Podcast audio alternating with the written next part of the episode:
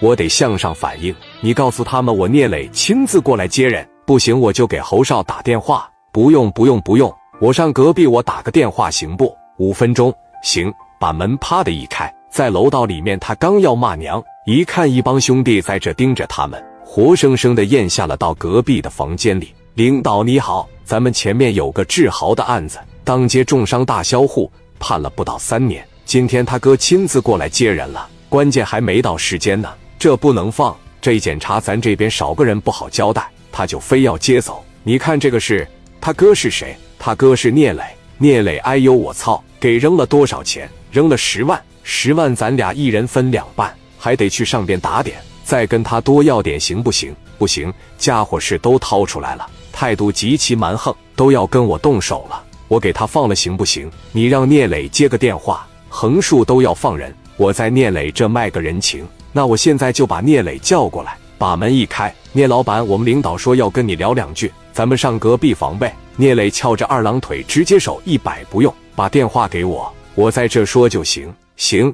聂磊一接，你好，哥们，是聂磊吧？我听说今天去接志豪回家了，有这么回事吗？我现在就在他办公室坐着呢。今天我必须把志豪接走，人能给我放了吗？你要知道这个事是非常不好运作，他在外边怎么地都行，监狱对犯人看管严格，而且志豪犯了那么大的事，他才判了三年。还是那句话，以后避免不了打交道。我聂磊一分钱不少你们。而且我不少给钱，你要是再张嘴跟我要，给我要翻脸了，我直接上济南把侯少接来。本身就没多大点事，你跟我他妈打什么官腔？抓紧时间，好好行。你把电话给典狱长，对典狱长说放了吧。志豪穿着罪犯衣服从缝纫车间里被提出来，志豪都不信今天可以出去。到办公室一瞅，自立老大坐着，于飞在这恭恭敬敬站在聂磊跟前。哥，你来了，找个人带着你收拾收拾。什么东西也别往外拿，晦气！志豪出去了，别往回看，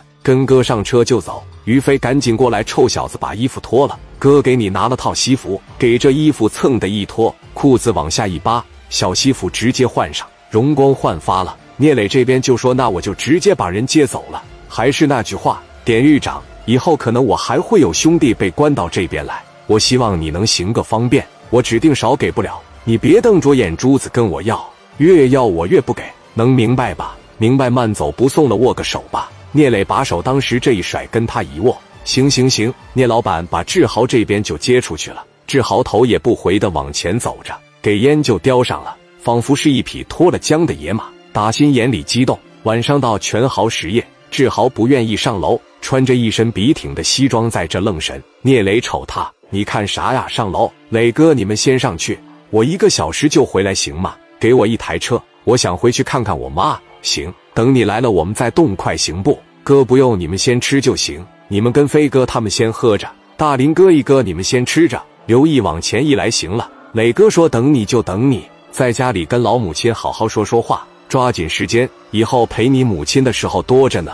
开我车去吧，把车钥匙一拔下来一扔给他，这边一接上，行，我去去就回来，直接奔着家里边去了。聂磊说：“这是个好孩子，走吧，咱上楼喝口茶水，抽会烟。等他一会，今天接的他，无他也不成席。”一帮人上楼了。志豪到家一脚把门踢开：“妈，我回来了。”老太太拿着碗，砰的一下掉地下了，不敢相信这一声“妈”。志豪的母亲落泪。志豪往前直接上了三步，砰的一下给他妈就跪下了，抱着大腿一通哭，嘴里边还念叨着：“我不孝，这两年我没孝顺你。”哭了二分多钟，志豪一起来，老母亲把眼泪一擦：“你这是回来探亲了，是不是还得进去啊？那咱还得多长时间呢？”妈，我这出来了，我就再也不回去了。磊哥给我提前弄出来了，以后我就留在磊哥身边做事了。你真得跟着你磊哥好好做事。这小二年的时间，人两口子一直往咱家跑，人这几年给我拿了好几万块钱，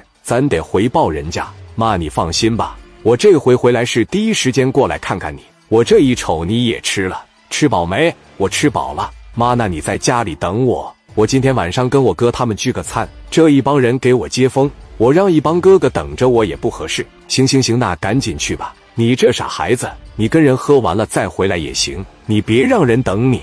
妈，我这不是想你吗？那我就先回去了。